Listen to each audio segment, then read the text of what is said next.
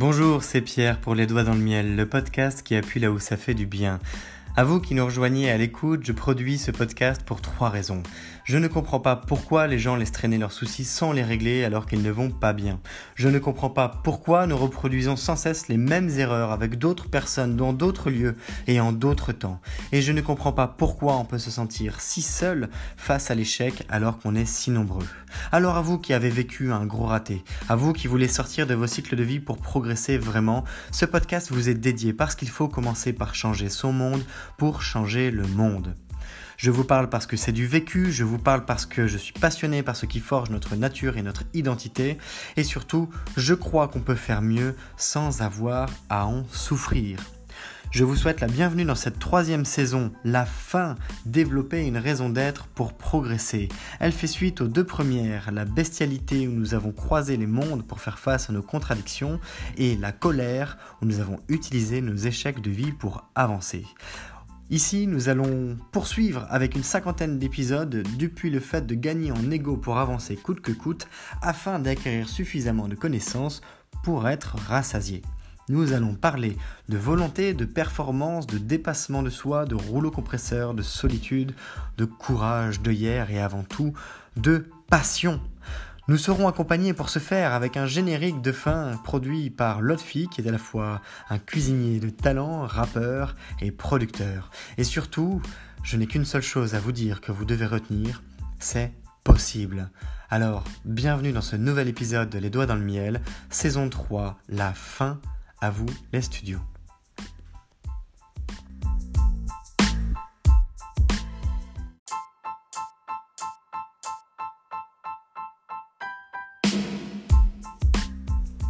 Vous connaissez probablement cette euh, publicité, cette prévention d'ailleurs, c'est pour la prévention routière, cette publicité qui montre la, une main gantée qui plonge contre un tapis roulant goudronné. Le tapis roulant en fait est simplement un peu comme la route. Si demain vous deviez être projeté parce que vous avez un accident de moto ou euh, de même de vélo, projeté contre le bitume, et que vous glissiez contre le sol, eh bien, c'est ça qui est immortalisé dans cette publicité. Et on voit bien à quel point le gant est complètement lacéré, abîmé par les frottements qui sont induits entre son contact avec euh, la route, la route euh, imagée par le tapis roulant. Et juste après, et c'est pour ça que cette pub est extrêmement percutante, on voit la même main, mais cette fois comme votre main à vous qui peut tenir votre téléphone en ce moment, sans gants. Et la main plonge vers le tapis roulant et l'image s'arrête. Et donc la publicité est extrêmement marquante. Elle remplit complètement son rôle de prévention parce que l'objectif pour le coup est d'une part de se protéger avec l'équipement adapté à une condition de circulation comme par exemple en moto, et également euh, faire attention aux autres lorsque nous sommes dans un véhicule, par exemple plus lourd, mieux protégé, comme, une voiture, qui peut entrer en collision avec euh, un véhicule plus léger, la moto. Le point qui est intéressant ici, c'est le point de friction. Il est très net, il est très marqué, et c'est pour ça que l'exemple, je le trouve intéressant à exploiter. C'est le moment où il y a contact entre le tapis roulant, donc on va dire la route, ce sera plus facile, et le gant, il se passe quelque chose. Quelque chose d'important. Le gant est détruit. À petit feu, mais il est détruit. Les frottements qui sont induits par la friction entre la route et le gant font que le gant est scalpé, il est déchiqueté, il est lacéré, il est abîmé. Et ça, encore une fois, c'est physique, on le voit très bien il y a une production de chaleur à cause du frottement. Ça abîme la matière, ça la détruit. Et d'ailleurs, la publicité est particulièrement marquante à nouveau parce que la main sans juste après qui va plonger sur la route, l'image est coupée nette et on imagine avec douleur ce que ça peut faire à la main, à la peau. La friction, ça peut produire ça. La friction, en tout cas, ça produit de la chaleur. si vous frottez vos mains, vos deux mains très vite ensemble l'une contre l'autre, vous aurez plus chaud aux mains. C'est comme ça qu'on se réchauffe, par exemple, quand on a, quand on a froid. On se frotte euh, les mains pour se réchauffer les doigts. D'ailleurs, petit cas d'usage pratique, mais si pendant l'hiver prochain vous avez froid, frottez-vous plutôt la poitrine. Alors je ne vous dis pas de vous caresser la poitrine, je vous dis plutôt frottez-vous la poitrine avec vos, paumes de main pour vous, pour vous réchauffer. Eh bien, dans cet épisode, on va parler de, de friction entre contrôle et volonté. Eh bien oui, quand on veut avancer coûte que coûte, dans une étape de fin, quand on est en train de développer une raison d'être pour progresser, on ne sait pas lâcher prise. On est dans une course envers soi-même. On essaye d'attraper, de rattraper même quelque chose, d'atteindre une sorte de, de ligne d'arrivée virtuelle. On ne sait pas trop ce qu'on va vraiment y gagner parce que c'est encore un peu substantiel, c'est encore euh, difficilement saisissable, c'est plutôt du concept. On n'a pas encore bien mis les mots dessus. Et on est dans l'hyper-contrôle même, plus que de parler de contrôle. On se dit tous les jours, je dois y arriver, je vais y arriver, je veux y arriver on oublie de se dire juste y arriver. On dit je veux, je vais, je dois, je peux. Les mots ont du sens. Les mots qu'on emploie ont énormément de sens. Quand on décrit quelque chose, une action, quand on met des mots dessus, la manière de le prononcer est une manière de les considérer, qui est une manière de transcrire, de transposer notre pensée par la parole, qui est une manière de comprendre comment on perçoit ce que l'on souhaite, ce que l'on veut, vers là où on va, ce que l'on a envie, ce que l'on désire, etc. etc.. C'est une interprétation qui nous permet de nous positionner pour mieux comprendre comment on se sent pour atteindre une situation de désirée, pour atteindre un objectif. En l'occurrence, quand on est dans une démarche de recherche de soi, quand on veut gagner en ego pour avancer coûte que coûte, quand on veut acquérir suffisamment de connaissances pour être quelque part rassasié, quand on veut performer, quand on veut se dépasser, etc., on veut, on est dans la volonté. La volonté, le souci, c'est qu'on en a une quantité limitée. Je vais prendre un exemple. David Goggins, que vous connaissez peut-être, est un sportif, un athlète de haut niveau. Il a été élu comme The Toughest Man on Earth, qui est l'homme le plus dur sur Terre parce qu'il est capable d'accomplir des choses extraordinaires grâce à sa volonté. Il est passé d'une personne avec un corps relativement moyen, avec un esprit, un état d'esprit relativement moyen, à quelqu'un d'extrêmement performant qui se dépasse sans cesse et qui écrit des bouquins et qui participe à des conférences, qui se fait interviewer, etc. Et ce gars-là a une volonté de faire. Il a une volonté incroyable.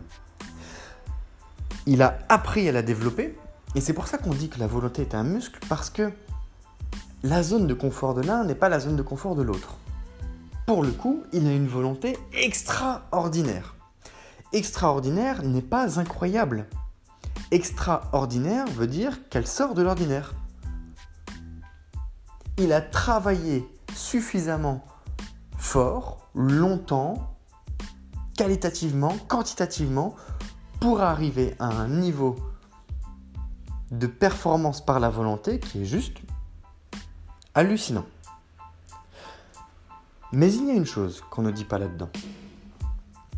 Et là, je vais utiliser un bout de conférence de David Laroche, qui est un conférencier sur la motivation professionnelle et qui accompagne des personnes, peut-être comme vous et moi, et également des athlètes de haut niveau, des entrepreneurs, à se dépasser et à, pour le coup, performer, autant d'un point de vue financier que d'élévation spirituelle, en termes de, motivation, de dépassement de soi, d'atteinte d'objectifs euh, de vie, etc., etc. Il fait du coaching, des interviews, c'est quelqu'un qui a une détermination et une passion très forte.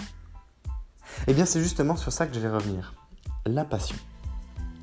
Et c'est sur cette nuance qui est très critiquée et adorée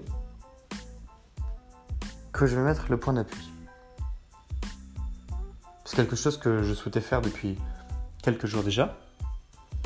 Et puis, en revoyant un passage d'une des conférences de David Laroche, je me suis dit, ça colle bien avec l'état d'esprit ici.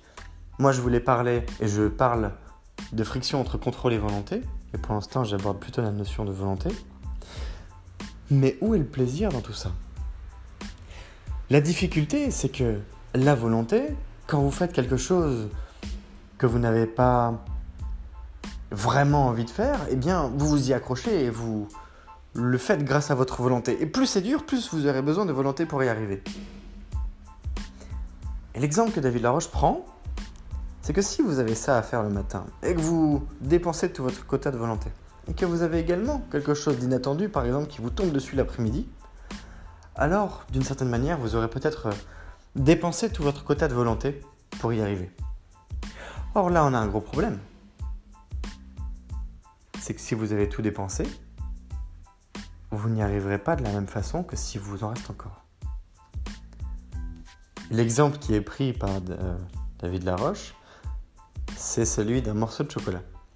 On met dans une pièce un groupe de personnes, on leur dit, voilà, vous devez résister au fait de manger ce délicieux morceau de chocolat. Eh bien, l'après-midi, on les met à nouveau devant une épreuve difficile, puisque oui, c'est difficile de résister face à un très bon morceau de chocolat, même quand vous êtes un adulte, même quand c'est assumé que c'est quelque chose de simple, de facile, c'est difficile. Il faut de la volonté, surtout pendant plusieurs heures.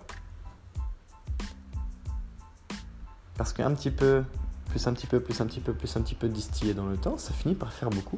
Et eh bien l'après-midi, ceux qui ont craqué et mangé le morceau de chocolat ont plus de facilité à résoudre les problèmes qui leur sont posés. Parce qu'il leur reste, entre guillemets, encore de la volonté.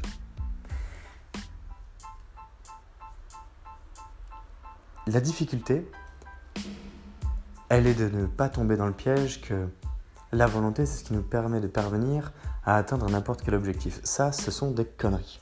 Ça nous permet de surpasser, de dépasser plutôt des difficultés qui nous arrivent dessus, par exemple du jour au lendemain, ou qui sont même anticipables. Mais si ce que vous faites ne vous passionne pas, plutôt si, vous aimez ce que vous faites, si vous êtes passionné par ce que vous faites, si vous êtes en adoration de ce que vous faites, si vous vivez même l'instant présent quand vous faites quelque chose de manière quasi permanente. Et d'ailleurs, entre plaisir et instant présent, il y a une connexion tout à fait particulière. Eh bien à ce moment-là, vous n'êtes pas du tout dans la volonté, vous êtes dans le lâcher-prise. On est dans le lâcher-prise quand on fait quelque chose qu'on aime. Je ne sais pas si vous êtes euh, un fan de poker, euh, une fan de, cuisine, euh, peu importe, quand vous faites les choses, même si ça vous prend 3 heures, vous, vous pouvez même le faire pendant 4 heures, 5 heures, 6 heures, 7 heures, toute une journée et même plus. Je vais prendre l'exemple de Dr. Dre, le rappeur, musicien, producteur, chanteur, homme d'affaires également, entrepreneur. Vous connaissez au moins les casques Beats. Casque Beats by Dre, c'est lui.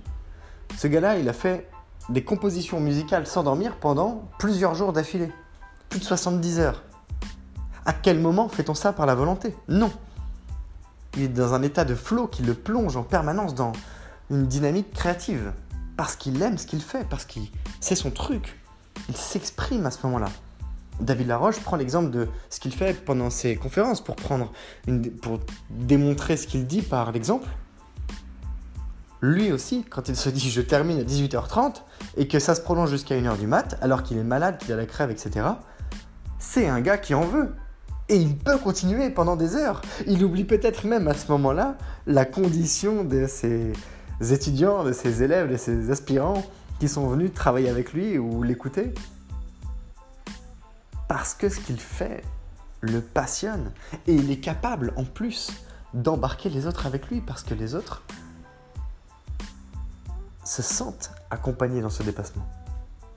Alors, c'est un peu simpliste dit comme ça, mais c'est l'idée. Revenons-en à nos moutons, la friction entre contrôle et volonté. Nous sommes dans une phase d'expression de soi comme moyen d'évacuation et de don. Épisode 116, nous avons déjà fait traverser, on va dire, une phase d'émancipation de l'ego, traverser quelques épisodes de violence et d'extrémisme comme échappatoire. Je vous rappelle les épisodes précédents, le clou de cercueil, le double tranchant de la radicalité, les violences, la personnalité autotélique, le bout de la table, donc c'était la place du roi, les absences, l'horizon d'une ouverture. Désormais, nous en arrivons à l'expression de soi comme moyen d'évacuation et de don. Cependant, pas n'importe comment, puisque dans une phase de fin, on a justement envie de réussir, on veut réussir. Et c'est là que le mot la volonté, elle est surcotée. Elle est surcotée parce que c'est le meilleur moyen pour s'épuiser. Et c'est pour ça que ça va de pair avec le contrôle. Parce que si vous vous épuisez à la tâche, alors vous tentez de faire appel à votre volonté.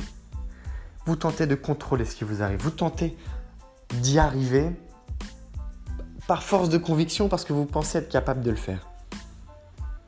Mais à ce moment-là, vous vous mettez des bâtons dans les roues.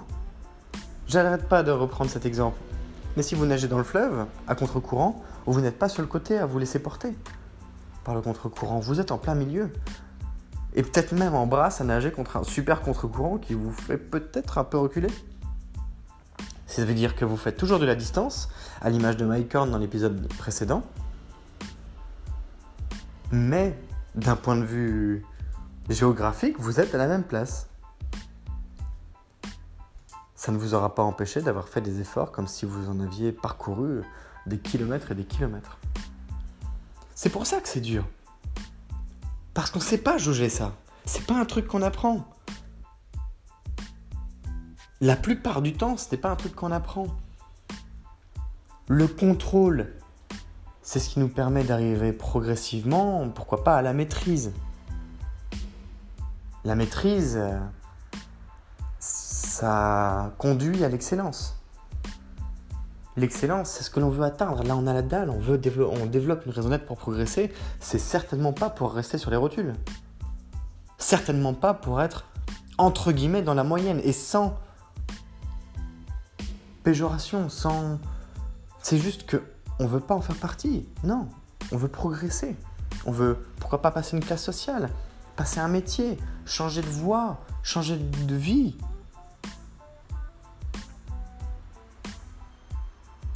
tout à fait compatible avec plein d'autres choses.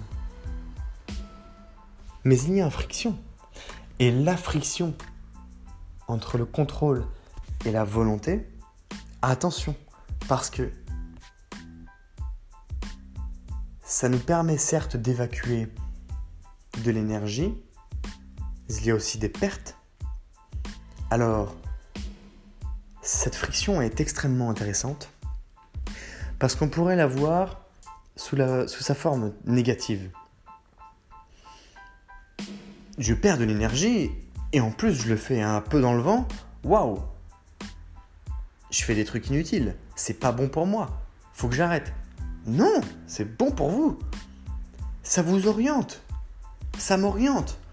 Dépenser de l'énergie quand je me fatigue à le faire, ça me permet de comprendre si ce que je fais est efficace, efficient, dans ma zone de confort, en dehors de ma zone de confort Est-ce que c'est vraiment ce que j'aime faire? Est-ce que je suis en train de me persuader que j'aime faire ça parce que je me suis trouvé euh, un nouveau dada et que ça y est, je veux saisir la perche? Ça permet de s'orienter, c'est comme un GPS. C'est une forme de GPS de la réussite. Si vous êtes capable de passer des jours, des heures à faire des trucs que les autres ne font pas, vous êtes probablement sur la bonne voie à partir du moment où vous ne vous épuisez pas.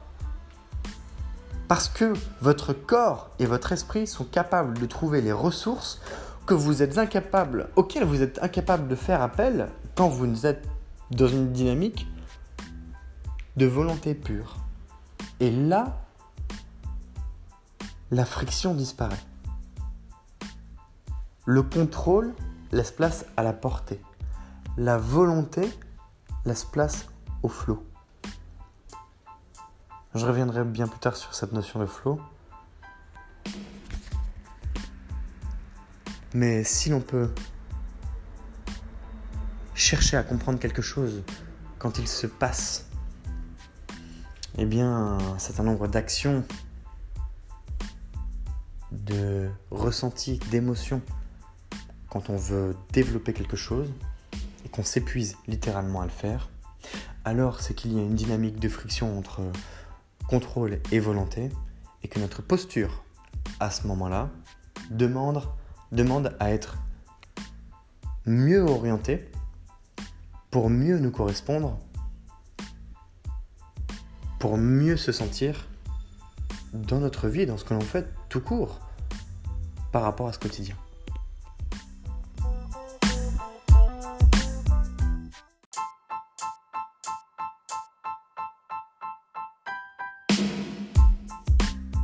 Je t'invite à liker, commenter et surtout partager le podcast depuis la plateforme où tu l'écoutes de manière à le diffuser auprès du plus grand nombre de personnes qui auraient besoin qu'on appuie un peu plus fort là où ça fait du bien. Rappelle-toi peut-être que par le passé tu as vécu des moments difficiles ou voire des échecs de vie et peut-être qu'à ce moment-là ça t'aurait fait du bien d'entendre une pensée, quelques mots ou avoir un début de plan d'action pour mieux faire avec, eh bien, tu as ce pouvoir entre les doigts en ce moment et ça peut être de ta responsabilité que de le communiquer à quelqu'un qui en aurait besoin. Alors, pourquoi pas? En tout cas, sache que c'est grâce à des personnes qui le partagent qu'il y a aujourd'hui plusieurs milliers d'écoutes du podcast Les Doigts dans le Miel et que ce podcast est écouté dans plus d'une douzaine de pays. Aujourd'hui, ce sont des sourires, des moments plus chouettes, des progressions et des constructions de projets qui s'accomplissent à travers le podcast. Je te souhaite à nouveau la bienvenue si tu viens de nous rejoindre et je te remercie si tu es plus fidèle qu'un ou qu'une autre d'écouter les doigts dans le miel en permanence car c'est grâce à toi aussi que je continue avec grand plaisir de diffuser ce podcast pour appuyer là où ça fait du bien. Je te donne rendez-vous demain. Je t'invite à picorer dans les contenus qui sont passés. C'est Pierre, les doigts dans le miel, le podcast qui appuie là où ça fait du bien. Belle journée